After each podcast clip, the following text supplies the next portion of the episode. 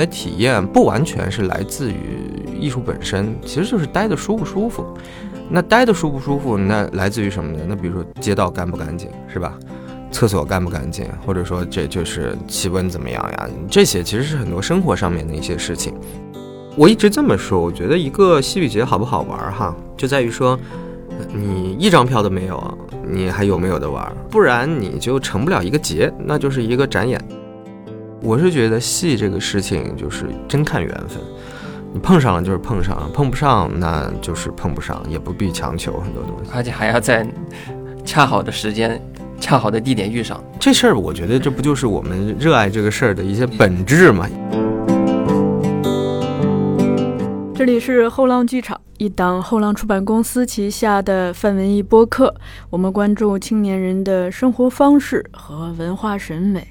我是小树，今天这个真的是非常开心啊！来了一位刚刚从阿那亚回来的上海朋友，对，呃，嘉义。大家好，我是嘉义，就是好戏的主编，哎，一个写稿的。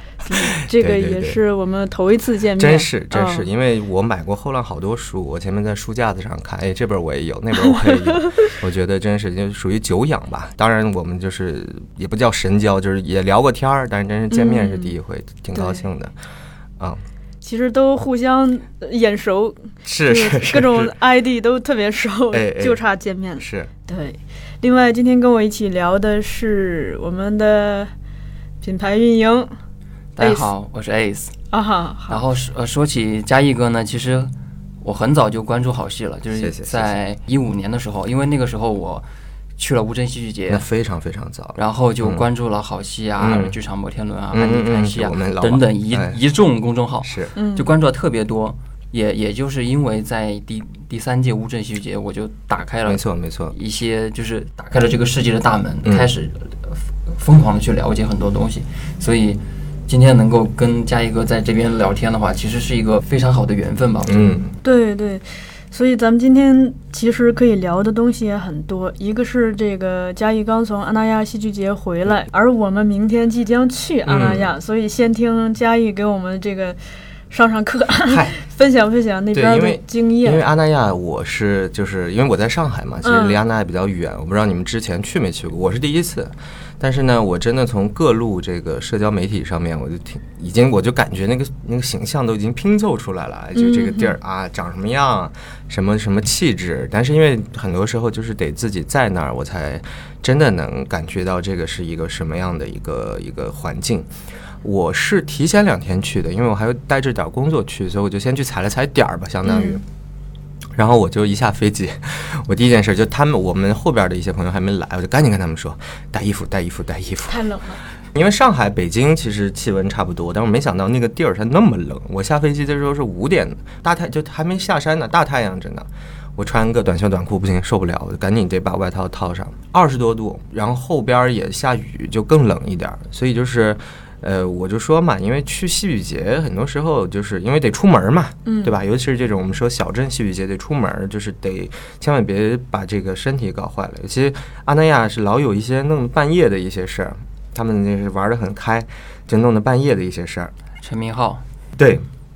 以陈明浩为首的这一帮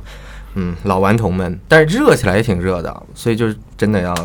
告诉大家说，衣服带够。然后夏装也要带，是春秋装也要带，然后再带拖鞋。他们那不是有沙滩啊什么的，是可以走一走的。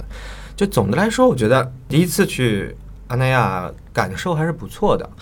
因为我其实去过挺多戏剧节，就乌镇，我前面说我从一四年开始就一直去，哇，太熟了。然后一九年我也自个儿去那个阿维尼翁，氛围有点类似，它都是这种。我现在把戏剧节分为两类，就一这这种我们叫它小镇戏剧节，还有一种就是城市戏剧节嘛，柏林也好，或者说其他的一些就是在我们熟的一些剧场里边的这些戏剧节。那它的一个氛围，我觉得就是嗯，看戏是一部分，然后呢，体验生活是另一部分。所以我前面提到这几个乌镇呐，就阿维尼翁也是，我不知道就是你们或者说今天听我们这档节目的朋友是不是有人去过？阿维尼翁也是，它大概是一个两公里见方的一个小镇子，一个古城，它其实是一个有圈有一圈城墙的。然后在里边就是很是有人住在里边的，有民宿啊什么的。然后呢，它有很多这个就是就是生活的，有超市，有买卖衣服的，有这个啊就是卖面包的，什么什么都有。当然它有很多剧场啊，不管是剧场还有奇奇怪怪的空间，所以它整个就是它不是说完全是为了这个。就只有剧场或者只有跟戏相关的这些东西，它就是你就住在那儿，没戏的时候你待在那儿去度个假也挺好的，就是一风景挺好的一小城。所以我到了我到了阿那亚之后，我的第一感受说，它可能会更像我在阿维尼翁的感受一样，就是说它本身是一个你就在那面待。因为乌镇它其实是一个还是一个旅游景点嘛，对吧？对大家可能是就是我专程去一下旅游，但是阿那亚它就是说一样，他有他食堂，有有有卖咖啡，还有卖画，还有卖唱片的，什么都有它里边。然后它空间也相对比乌镇大一些，因为它里面就是它是个社区，其实。然后呢，它也有一些剧场，或者说他们后边也在各种奇奇怪怪什么海滩上呀演出，所以整个这个氛围我觉得还是不错的。因为我觉得像这种小镇戏剧节，我昨儿还跟我们一块儿去的朋友聊，我就说很多时候我们的体验不完全是来自于艺术本身，其实就是待的舒不舒服。那待的舒不舒服，那来自于什么呢？那比如说街道干不干净，是吧？厕所干不干净，或者说这就是气温怎么样呀？这些其实是很多生活上面的一些事情。那在这一点上，我们所有人都觉得说，我们基本上都第一次去，我们都是从上海一块儿过来的嘛。第一次去，觉得感受都不错，包括它的海滩、它的社区、吃饭的地儿、溜达的地儿，这种感受都不错。那这种，你作为一个专程去戏剧节的这样一种体验，我就还没进剧场之前，我就感觉不错。那其实整个的一个。呃，一个一个感受就已经奠定下来了，嗯，嗯，而且是一个比较放松的这么一个一个一个状态，你就是能在里面像度假一样待待，也都挺好的，所以它本质上是这么一个氛围。那这边说完了，其实另一边，那其实戏剧节本体上还是戏嘛，因为阿那亚它其实是啊，它从说法官方说法上是章子怡、陈明昊、孟京辉是这个艺术总监，但其实。我觉得大量的这个思路还是来自于孟导嘛。对对对，我前两天嗯 对孟氏风格是我前两天也跟他见了，但时间比较短，我们闲聊了一会儿，就是说，他说他为什么要在阿那亚做这个戏剧节，也不完全是一蹴而就，因为他之前不是蜂巢就在那儿开了嘛，嗯，包括在有蜂巢之前，他们就是也也陆陆续续就过去演出过，他就觉得这地儿挺好。然后呢，也开始跟那边熟悉了之后，觉得这里，嗯，当然疫情是个因素。他说去年开始构思嘛，那疫情大家都闲，闲就开始想事儿，然后就说弄一个戏剧节。那当然就是阿那亚的，就是就是整个的这个社区的 boss 马英嘛，就是也还是很支持这个事儿，所以他们就开始去筹划，说弄一个这个戏剧节。我就问他，我说。呃，那你策划一个戏剧节，会有一个类似于精神内核，或者说一个主题一样的东西，嗯，是什么呢？他跟我说的，那其实我觉得最重要的不一定是原话，但大概的意思就是开放，就是自由，然后就是类似于放松的，然后你来这儿就有很多很丰富的一些东西都能够去玩。所以，呃，你们去了，你们会发现它的几大板块吧，就还。挺有意思的，其实这个也就是跟一些成熟戏剧节很像，比如说，呃，就是剧场或者说买票看戏的这个部分，对吧？它二十五部戏，今年是特邀单元，嗯嗯嗯嗯，就有点类似于硬嘛，对不对？阿维尼翁硬。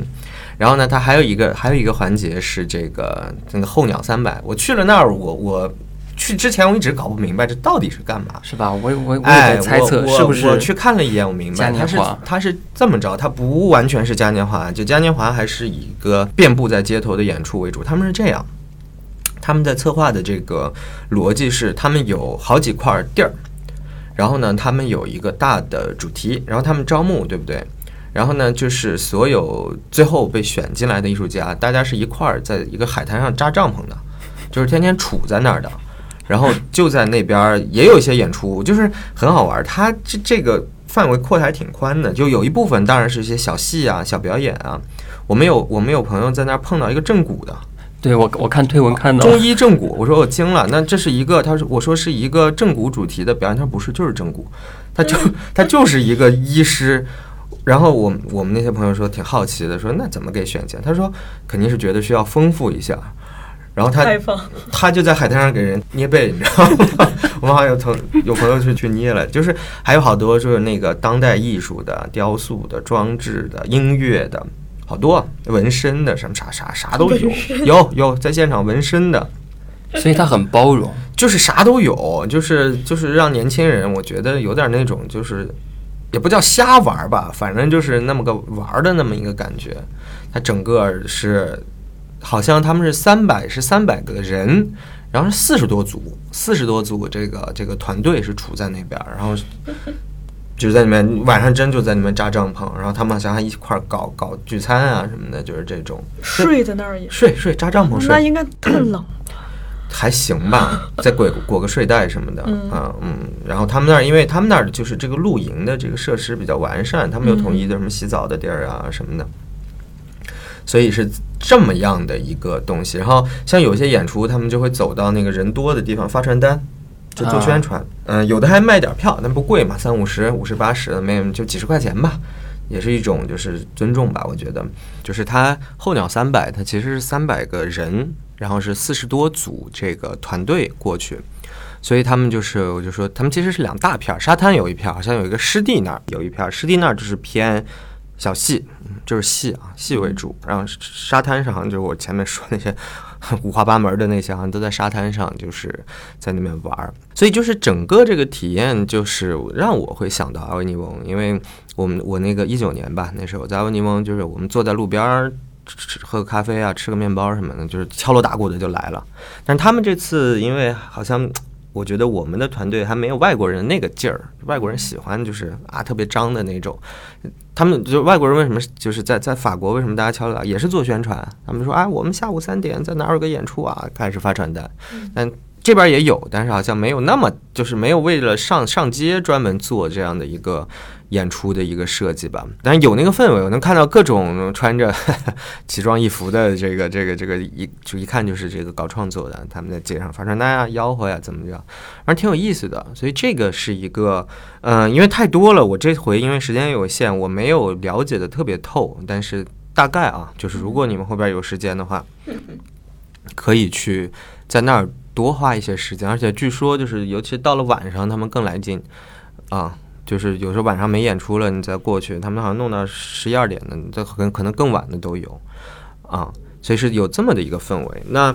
嗯，还有一些其实就很多免费活动了。那这个免费活动，我觉得也是作为填充一个艺术节很重要的一个这个这个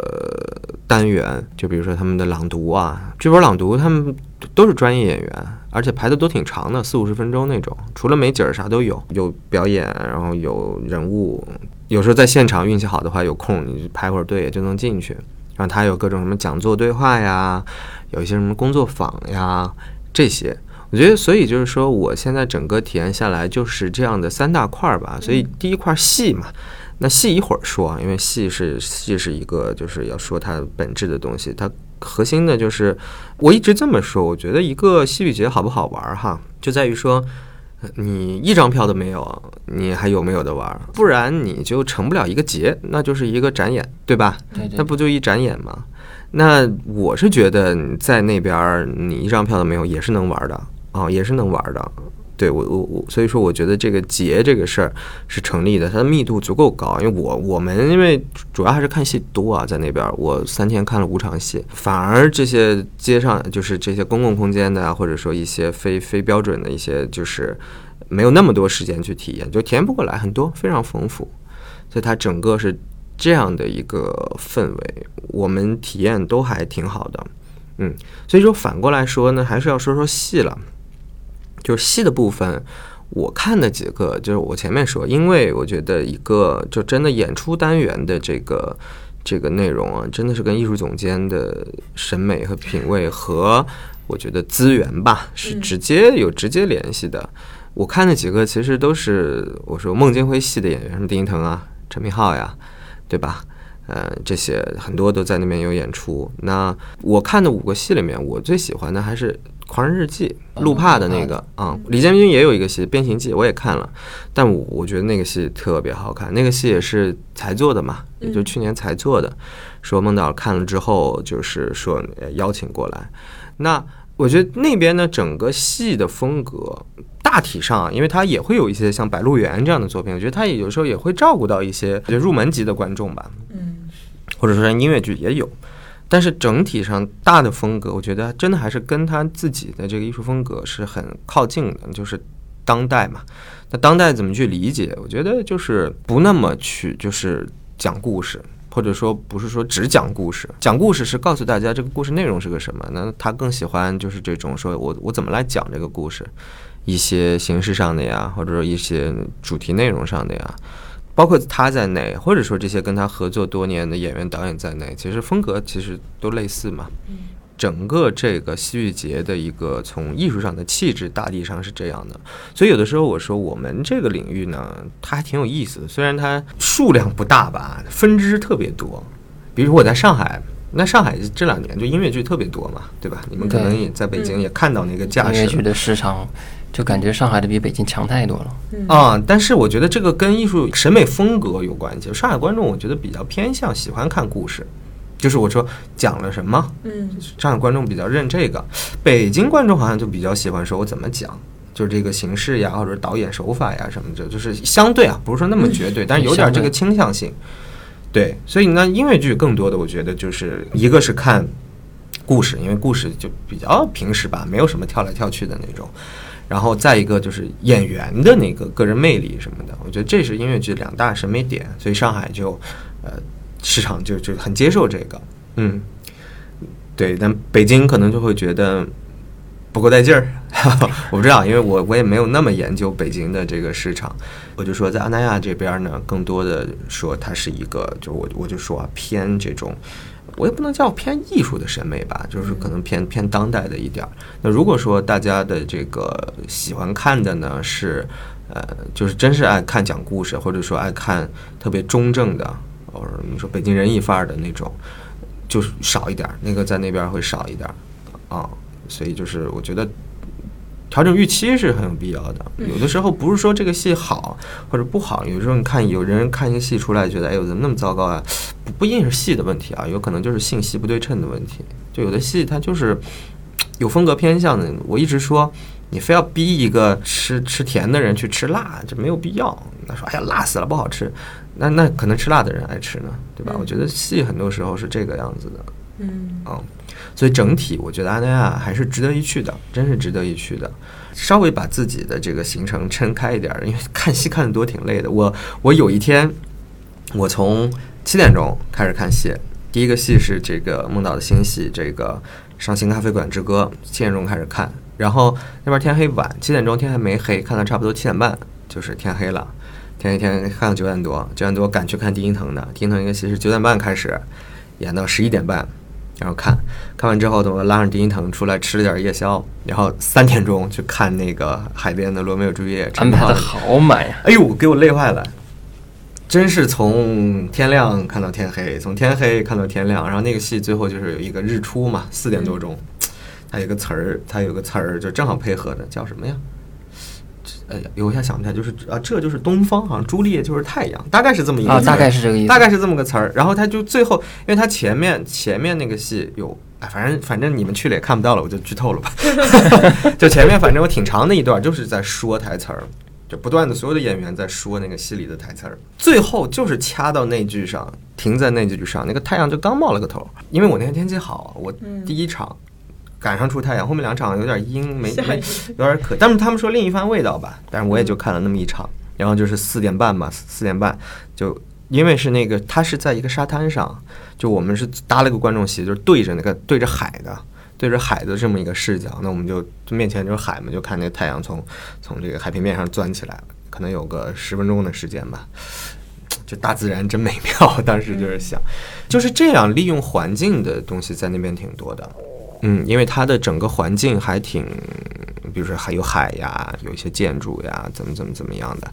呃，好多地方没有这个条件，所以它这些结合的，我觉得确实有的戏可能你你回来在北京、在上海或者在全国也能看到，但是有一些我觉得如果就是大家去看戏的话，挑一些只有在那儿的一些这个，哎哎哎，那个确实是你哪怕巡演那个也不是一个感觉了。对比方说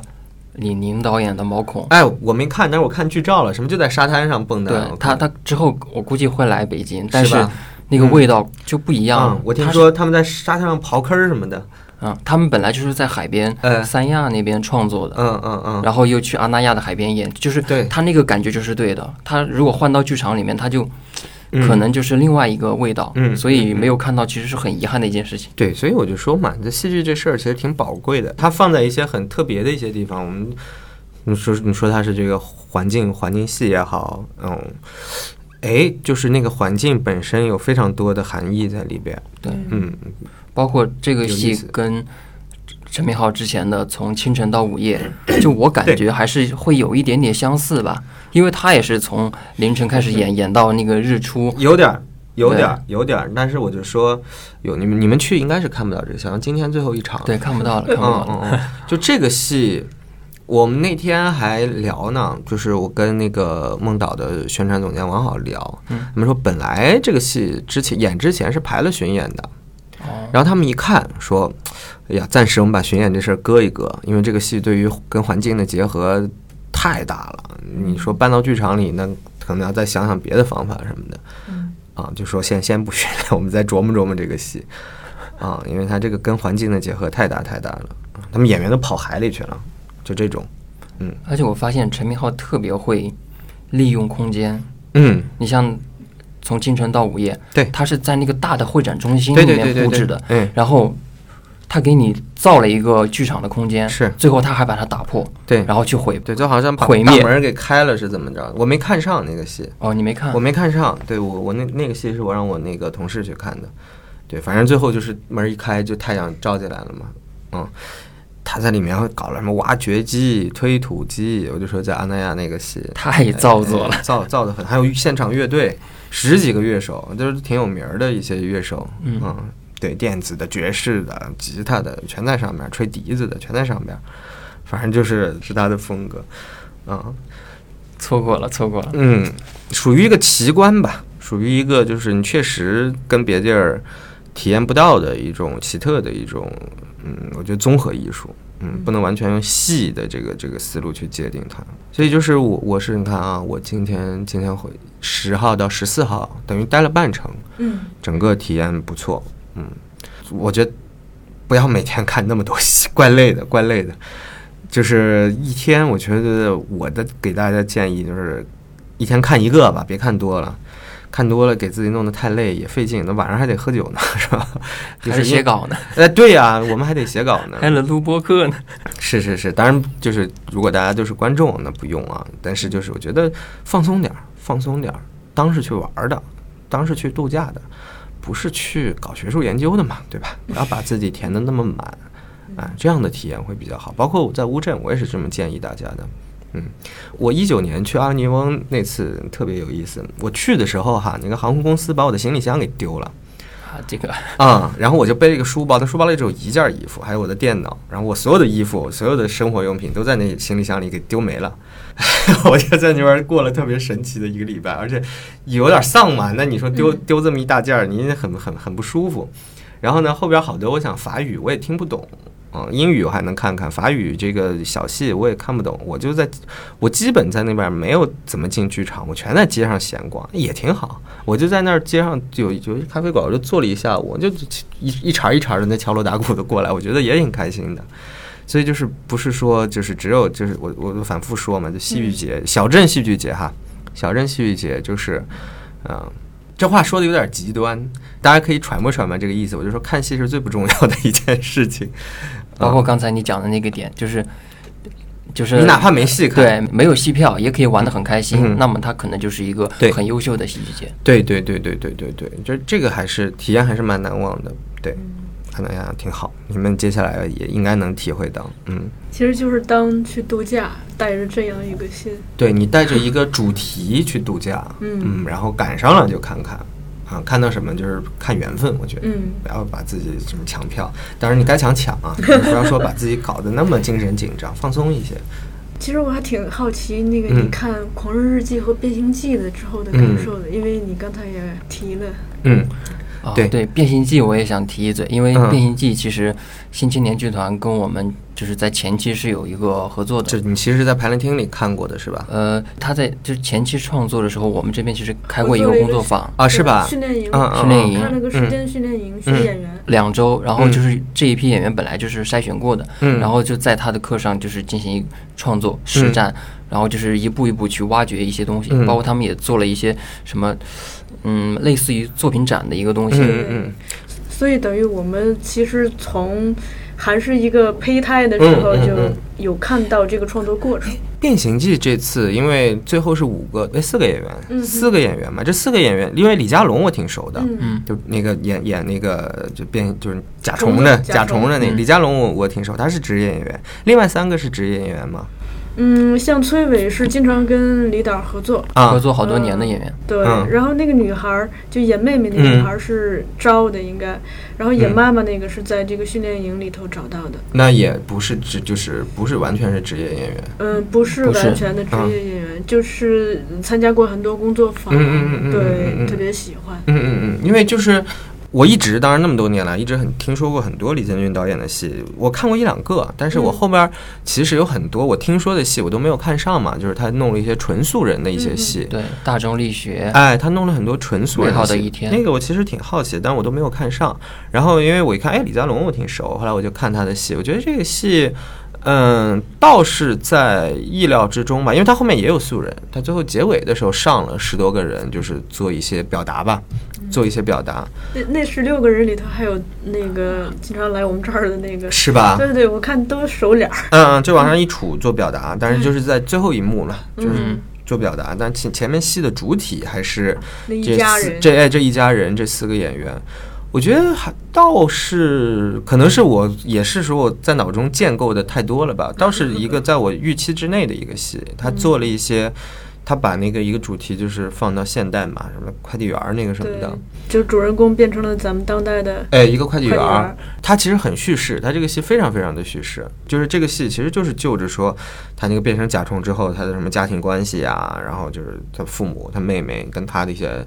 也不叫矛盾吧，就是一些因为它变形了之后的这些产生的一些戏剧冲突，最后也是把这个故事给讲圆了，啊、嗯就不是那么先锋的一个戏，我觉得。嗯，当然它形式形式感还是强的，什么扔水果儿什么的，干嘛干嘛有那个舞台投影这些，当然这些我们看的看戏看的多了也熟，就是这些方法，我觉得它还是挺工整的这个戏，嗯就不是说那种特别撒开了的那那种。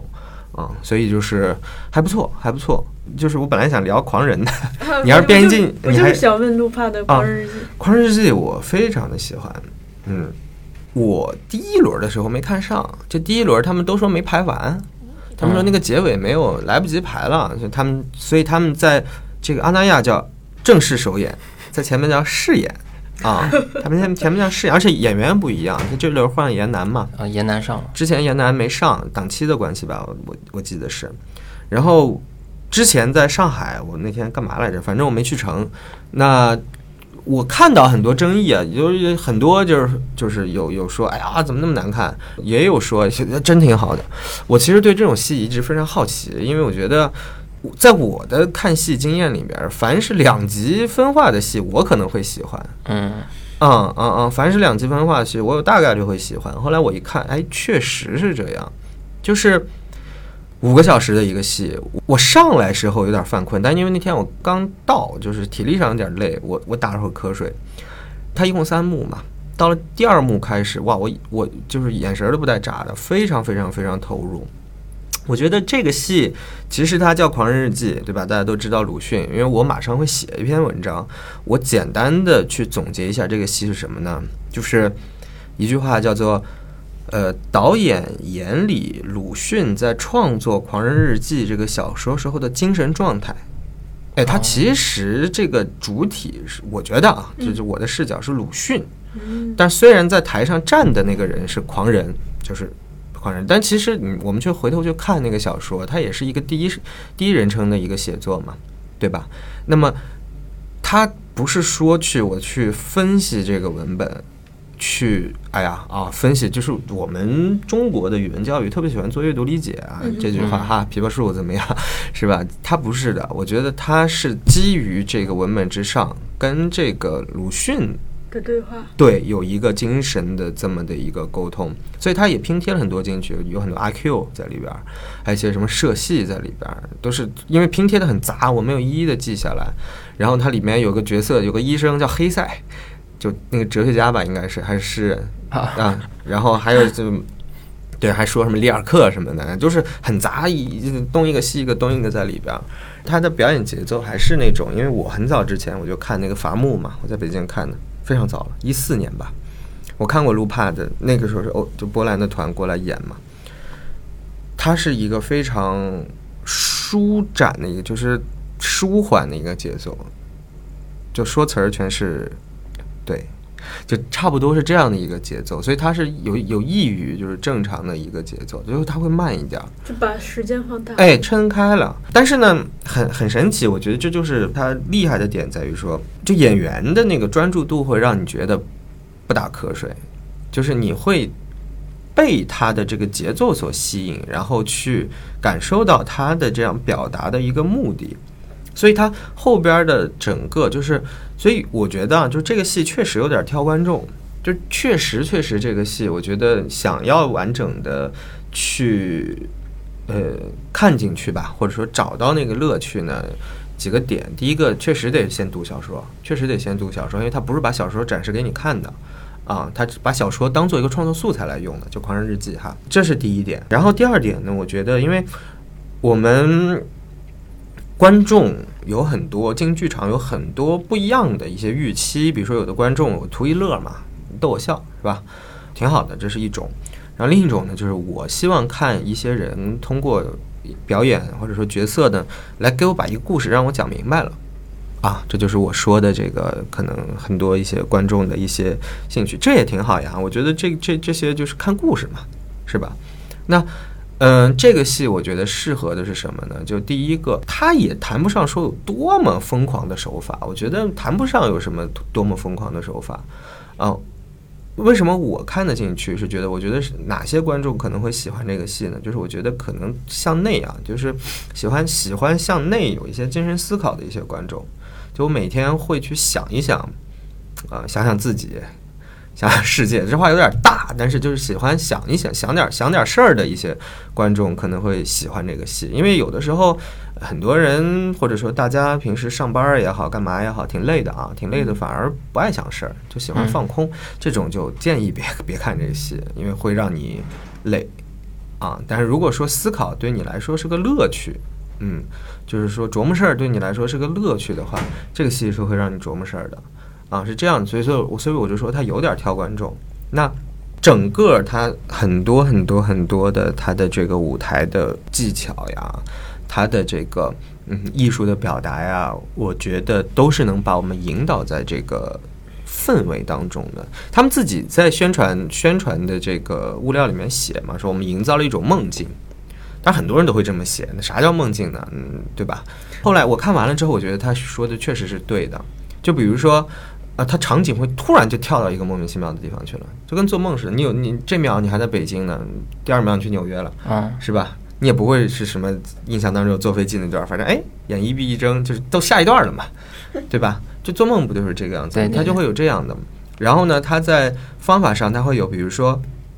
比如说它它当中有叙述那个小说段落的那个，他一个东西读三遍，啊，就同一句话，他来回的读。就有时候这这跟做梦挺像的嘛，你有的时候哎啊又又倒回来了一遍，又倒回来了一遍，就是有这种，而且它那个节奏就会缓一些，就是跟梦里那个模模糊糊的那个感觉会有点有点类似，所以我说确实哎，确实确实能让我体会到这种，因为我们是描述不清楚那啥叫梦境的，我们是我们靠如果说我们作为不是创作者的话，我们其实跟别人分享说梦境的感觉是不太好。说明白的，但是我能够是感觉到啊，我是进入了一个精神世界里边，然后在这个精神世界里面，出现的这些，我就前面说什么跳转呀，或者说一些可能是日常生活当中不存在的一些语言节奏呀，或者说一些呃奇怪的一些不寻常的一些事件，我觉得都是可以被合理解释的。然后你会跟着他们在这个当中去想一些事儿，啊、会去体会一些事儿。然后那个结尾也非常非常非常棒，这个我就不剧透了，你们 对，那结尾是非常非常震撼的。嗯，结尾是非常非常震撼，而这个结尾就是之前没排完的那个结尾。嗯，看来没白等。是是是是是，但这你们也应该赶不上了，是吧？也对赶不上，赶不上等他绕回北京吧。我我听你的描述，我觉得我会是喜欢这个戏的。是是是是是，对，就是可能我们平时做一些文字工作呀，或者说有的时候会想一想这些事儿的人，嗯确实是。就我我们我看出来之后，五个小时嘛，看出来十点多十一点，而且我看那场六点开始，十一点出来，你想想，我这么形容吧，比如说有的人爱锻炼啊，爱打球，打球很累的呀，是不是？或者说不不说打球，打球还算是个有趣味，有的人爱那个举铁啥的，对吧？就是健身房那种。那我觉得很多人其实是不喜欢那种疲劳的感觉的，但是很多人很喜欢，是因为你是花了你的劲儿，但是他会身体会反过来给你一种这种多巴胺什么的，就是这种感觉有点儿啊。虽然是身体上有点疲惫，但是其实精神是。嗯，精神上是比较亢奋的，它是有那个劲儿在的，类似于这样的一个感觉。啊我我想起之前看路帕的墨菲《酗酒者墨菲 》，就那个戏，它也是节奏很慢很嗯慢，但是我一点都不疲惫。对当时也是四五个小时啊。对对对对对对，对整个整个人看完之后，我也很精神，然后我会去思考很多问题。，对，我觉得这个就是他的一个艺术风格，嗯，挺厉害的，挺厉害的。哦，而且他好像很擅长，真的是营造一种氛围，嗯就让你嗯嗯好像醉进那个对对对对对剧场里头了，就醉进那个空气里头。，对，它跟你平时迈进剧场的那感觉不一样。嗯，它有一节奏，你那个 节奏跟上了，你就你就舒服了。嗯，嗯，它是这样的，这样而的一个。而且看他的戏还有一种就是我睡不睡都一样的感觉，就是我我睡着了我也知道你在讲什么，嗯我就是清醒我也知道你在讲什么，问题不大，对，对，问题不大。所以这个感觉就很奇妙。嗯嗯嗯，真是挺厉害的，嗯，所以就是我那那我到那儿的第一场戏，但是确实不得不说，而且演员都都很好。严楠我也算我我跟严楠认识，之前也看过他的一些戏，我觉得他在这个里边特别的对。哎呀，我在想我这个剧透要剧透到什么程度？我大概说一下吧，但这些都是我回头在文章里面会写的。说《狂人日记》这个小说，其实我们当当时可能上学的时候都学过，看不明白。不知道他说点啥，什么吃人啥，说的是啥呢？那有的人就喜欢搞那个阅读理解啊，这是反映了这个什么封建社会怎么地的，怎么地怎么地，那这是一种。嗯，这个作品没有在这个事儿上纠结，他不喜欢搞阅读理解，他其实就是在想说，我鲁迅在写这个这个小说的时候，他在想些什么，他在他的状态是什么样的，所以我能够体会到的是一种什么呢？就严楠那个角色就是狂人嘛，然后不是还有王学兵嘛？嗯，王学兵是在戏里是他的哥哥，但是小说里是没有这么个角色的，他是也也是有一个也不叫戏中戏吧，反正内外的一个架构。就狂人那个角色，我为什么说严楠让我演的特别的对？就是他有一种脆弱感，或者说有点甚至有点虚弱的那个感觉啊、他他在很多表演的处理上，然后但是呢，他也不是说虚弱的虚弱到人就垮了，他在这种虚弱的这个状态下，他又努力的去对抗某些事情吧，就是他是有劲儿的，但是那个虚弱的那个身躯在拖着他。嗯，就是有这么有内在的一种对抗，他在当中会有一些宗教的指涉的，比如说他在一幕当中就是就有一个耶稣十字架在那儿，嗯啊，我觉得这可能是路帕的理解吧，但我觉得他对于鲁迅的理解可能就是有点那种说我拖着一个哦，身躯，我去要你说唤醒世人也好，谈不上去努力的为世世人做点什么啊，但是我其实身躯是虚弱的。嗯但是你身躯是虚弱，但精神是强大的，而且你你你你精神其实也没有办法独立于身躯而存在，那个劲儿就出来了嘛。就我一直说，很多时候我们看戏看什么？看的是对抗，看是对抗，不一定是面儿上的，可能是底子里子上的这种对抗。所以严楠整场的，就因为后两幕都是他在台上，整场的这种他的虚弱感恰到好处吧，我觉得，嗯他没有说垮没了，他也没有说就是跟那个烈士那种大 嗯。大义凛然，不是，他就我觉得这有的时候真的也能看到一些那个年代中国人的一种精神状态。嗯。你说他迷茫也好，你说他一种嗯，因为那个时候就是社会变革很很剧烈嘛，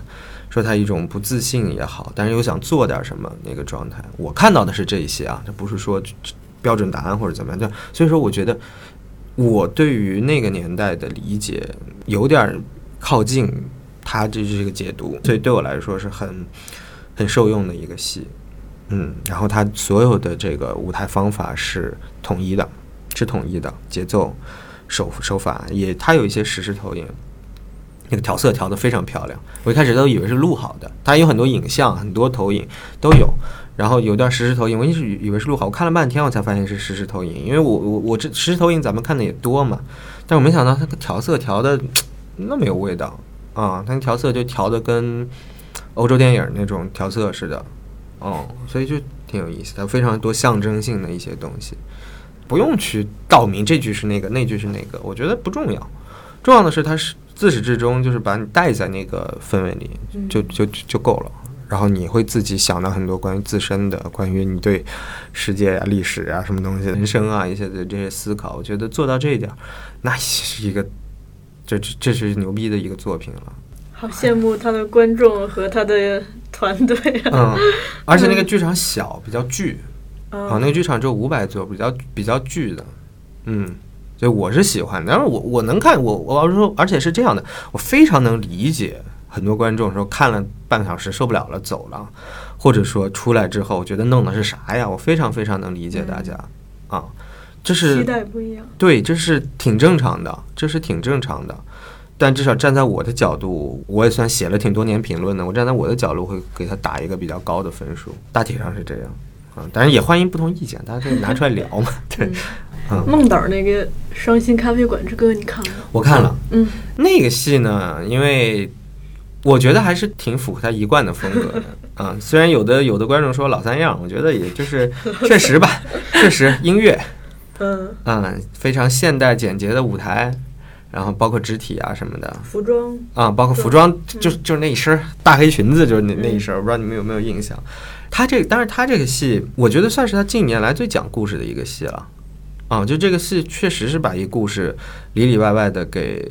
一五一十的按顺序讲完了。然后他平时不不那么爱这么搞嘛，对吧？算是他很讲故事的一个戏了，所以对于观众还是比较友好的。是因为王好老师加入了哎，可能是 我们那天跟王好还聊呢，嗯他说一开始这个导演说前两年了，前年吧，说做这个戏，王浩回去一翻那个小说，说别做别做，这不好。完了后来他们也就是讨论了好多轮轮做出来，他在里面，哎呦，这也属于剧透，不剧透那么细，他在里面也拼贴了很多别的文本，不光是这个这个小说的文本。看他的戏呢，我觉得确实也建议大家把原原文看一遍。嗯就是不要让他的作品，就是孟京辉的作品承载一个讲故事的功能，你就是去看他以什么样的方法来表达一个你已经知道了的故事，这样可能会更更看着更舒服一点嗯啊，这样会看着更舒服一点。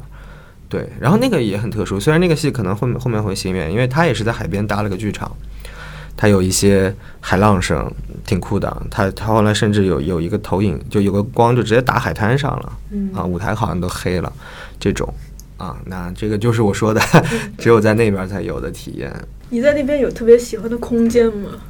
就海边儿确实挺挺好哦，它那个海边儿是你们你们去过吗？也都就阿那亚都是第一回去是，它那海滩特别长，两公里吧，它那个海滩有，然后都是修整的特别好，所以但凡你对着这个海滩坐呢，你视野是特别广的，啊，就是你可能视野的两大头都都是延绵不绝的这个这个海滩，所以你坐在那儿真的是有一种。嗯，我觉得确实是常规剧场里面没有的这样的一种体验啊，坐在那儿真真感觉不错。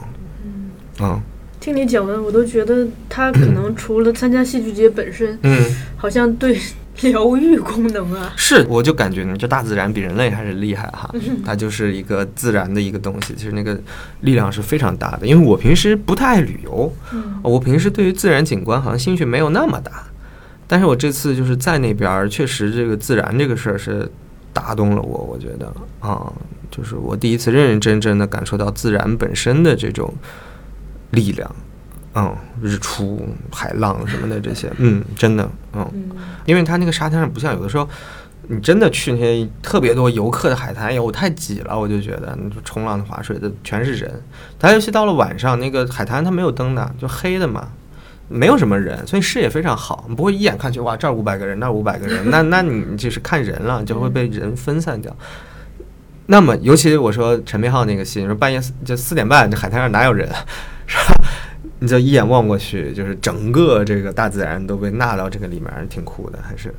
哎，就就在那种时 刻是一种什么感受呢？就是因为首先是黑的，嗯，然后有浪声嘛，嗯嗯嗯，然后整个人被这些包裹。对对，就是这种感觉，就是这种感觉。我觉得就是。你都能把它当一个大装置看，嗯嗯，我我前面为什么说我们不要纯粹把它当一个戏看？因为大家总觉得戏要承载什么叙事啊，不用装装置承载什么叙事呢？雕塑承载什么叙事呢？对吧？这些演员都都挺像一个杵在那儿的雕塑的，说实话，只不过他们会动会说话而已，啊，然后你说行为，这个这个行为就是大家在那个点儿上配合着这个，这也很这也很酷啊，这个事儿。体验是好的，所以自然还是厉害。嗯，其实我在想，就是一一八年吧，就是孟京辉导演的《左轮手枪》嗯。那部戏，嗯，最是哪一年在乌镇首演的？一七吧，一八是茶馆，我记得。啊，那就是一八是茶馆，嗯，就一七年我我看到两只嗯。左轮手枪，我当时不喜欢的，什么黑白眼睛什么的，对，我忘了，对，那个名字特别长，嗯，然后当时我是不喜欢的，嗯，但是我过了。两年吧，我在深圳戏剧双年展，我又看了一遍这个戏，嗯，然后这一次我就突然一下觉得还挺有意思，嗯。嗯，所以我在想，是不是跟我们的这个就个人的经历啊、个人的感受有有很大的关系？肯定是有关系的，一定是有关系，跟你最近的一个情绪啊。最近的一个审美偏好呀，这是观众的层面。那戏本身也会变的，对，换一个演，换一组演员，可能就完全不一样。或者，因为孟京辉老喜欢改戏的，他很喜欢调整自己的戏。那他可能过一阵子又把这个戏调出了另一种状态，也也是有可能的。我是觉得戏这个事情就是真看缘分，你碰上了就是碰上了，碰不上那就是碰不上，也不必强求很多东西。而且还要在恰好的时间。恰好的地点遇上这事儿，我觉得这不就是我们热爱这个事儿的一些本质嘛？一就像那个有个话怎么说的，一期一会那感觉一样，对吧？你你你人生中在某个时间点上，在哪儿看什么，就这样。你第二天再看一遍，跟他也不是一件事儿了，对吧？对，就一期一会的这么一种感觉，就还是挺浪漫的。就有些经历，它就是绝无仅有的。没错，没错，没错。嗯，然后就是就呼吁大家别拍照，就别拍，用用眼睛记住，用大脑记住。留照片是什么意思呢？你也不好看那个照片，你拍的。哎，而且我听说那个变形记现场有，嗯，有有有几个一直在拍的人是吧？我反正没看上，可能就不是坐在我旁边的吧。就是总会有这样的观众，我觉得观剧礼仪很重要。嗯，这不光是礼仪，我觉得这事儿对于自己挺亏的。是，我觉得对于自己挺亏的。你不来都来了，不管你是别人请你来的，你买票来的，花没花钱或者。怎么样？你至少花了时间，对吧？嗯，那你为什么非要去打一卡呢？你你把这个卡放在心里不好吗？你可能过了很多年，你还会记得某前些年某一个瞬间坐在哪儿，哎，突然就来那么一下。这多宝贵啊！这不比你获取点朋友圈的赞宝贵啊？其实想要打卡，我们也有更好的方式嘛。是是，官方的公众号上面是是是，该有的图片都有。对呀，没有必要自己拍。对呀，所以就是我我我真的我老呼吁了，有时候我在剧场里，我拍旁边会跟他说，哎，就是就是先去劝一劝他，不光是说礼仪的问题，当然这当然是这很客观的说礼仪啊，这个这个版权呐什么的，这是一些很客观的。但我觉得最最最最亏的就是你你你打扰了自己啊。你你打扰的最最厉害的是你自己啊，对吧？你打扰最你你自己终止了你的这样的一个看戏的这个行为，何必呢？是吧？嗯，千万别拍照。嗯，我们好像慢慢的，咱们都变成了这样子的人，就是在在剧场中，嗯，总想要去维护点儿。是是是，我觉得就是那个空间是一个共同的。我一直说戏是一个观众一起参与的这样的一个行为。你观众打破了这个和谐，就不不太好，其实是影响还挺大的。我还想问一下，就是像那个应该是前天吧，嗯。不是那个马云主席嗯。他有接受这个嗯，各种访问你你有在现场吗？那天我没在，哦我正好在。我每天早上有工作，我就没去成。哦。嗯，对我还挺好奇，就是作为主席的他的一个因为我在别的场合开幕式他也聊了一些，嗯。就是他觉得，那首先这个社区他做了好像八年吧，七八年。他当时就包括查了一些资料，当时这个社区是一个烂尾楼盘来的，嗯，海边那么多呢，那海岸线那么长，盖个房子还不容易吗？然后他后面就一点一点吧，我觉得他是说，社区如果说你只是地产公司盖了房子卖，盖了房子卖，那是不够的。你就是要给大家创造一种类似于生活范范式的一个东西，就是所以说他，你看他盖食堂，在里边儿这个搞各种各样的生活配套。我我我在那边每天都看到有人遛狗、打篮球，每天有人打篮球，那篮球场很满的啊，就是有人是住在那儿的，它不是一个纯景点儿。所以就是，所以后面他他自个儿是个文文艺青年，他中文系毕业的，哦嗯，他是中文系毕业的，所以他就很喜欢这些，他觉得可能觉得生活当中就是艺术的加入是非常有必要的嘛。嗯所以早些年就那边弄音乐呀、弄艺术展呀，就很多，什么那个叫什么美术馆那边也有啊，那边夜店那边也有，然后音乐现场也有，所以就是这一些，他逐步逐步逐步逐步把它去打造成一个，嗯，生活方式的对，就是说一种有点类似于乌托邦吧，啊，有点类似于乌托邦。除了在那儿不能上班儿，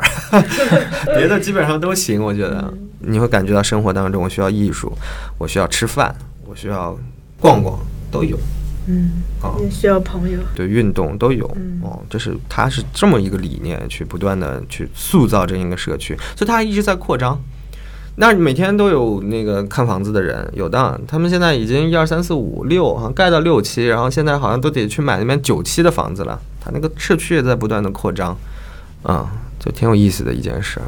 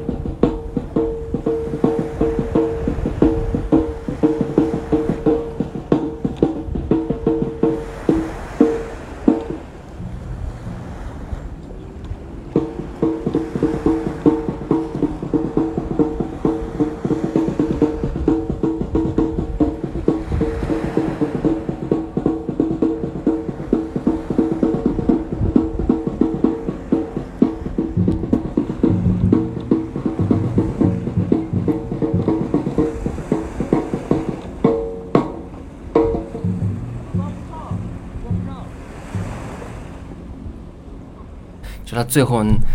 让大家一起蹦迪啊那一下，嗯，真的是突然一下就就是到这一下之后，我就觉得陈明昊太厉害了，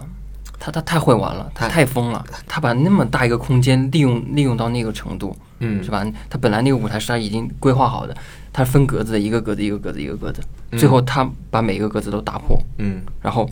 把那个最上面的，就是用来做封条的那个纸扯下来，然后豁然开朗，你就看到哇，这是一个大的会展中心，然后再开一个车，咵撞过来，把这边撞破，然后再用那个什么敲啊什么去破坏整个的环境，嗯，就那个就让我觉得这个人太疯魔，但是他的东西好有意思。就这个戏，我可以再补充一点，就是本来他们那儿有一个园区地图，每个每个剧场它是定点儿的，然后呢，我第一天去那个剧场，我提前去探了个班。我们在演出之前，我和丁一腾溜达溜达过去，说先去打个招呼。我们找半天，我说这在哪儿啊？我们走到一个路口，我们看地图，明明是往左，结果是往右，然后走了好远，就我感觉已经走出安那亚了，知道吗？就走了好远，那段路可能走了一公里，我觉得。后来我们回头聊起来说，就是这个戏它的这样用的很多东西，其实是。嗯，解决了很多现实的困难的，就比如说为什么要挪那么远？因为放在原来那个地儿实在动静太大了。他半夜三点钟在那儿弹琴，那那个是有人住的呀，就是是有人居民受啊，也也有人举报啊。那肯定肯定肯定，你三点三点半给我弹吉他，这谁受得了啊？好多，然后他们还考虑到，就是他们本来想了很多很多很多方案，什么什么说用耳机吧，要么或者说怎么样都没成，最后就挪的老远的一个地方。然后就是，这也是我觉得他们为什么能够去做成，就从这个戏看做成这个戏剧节的整个，就是我前面说，呃，孟导不是说说自由啊什么样的一个，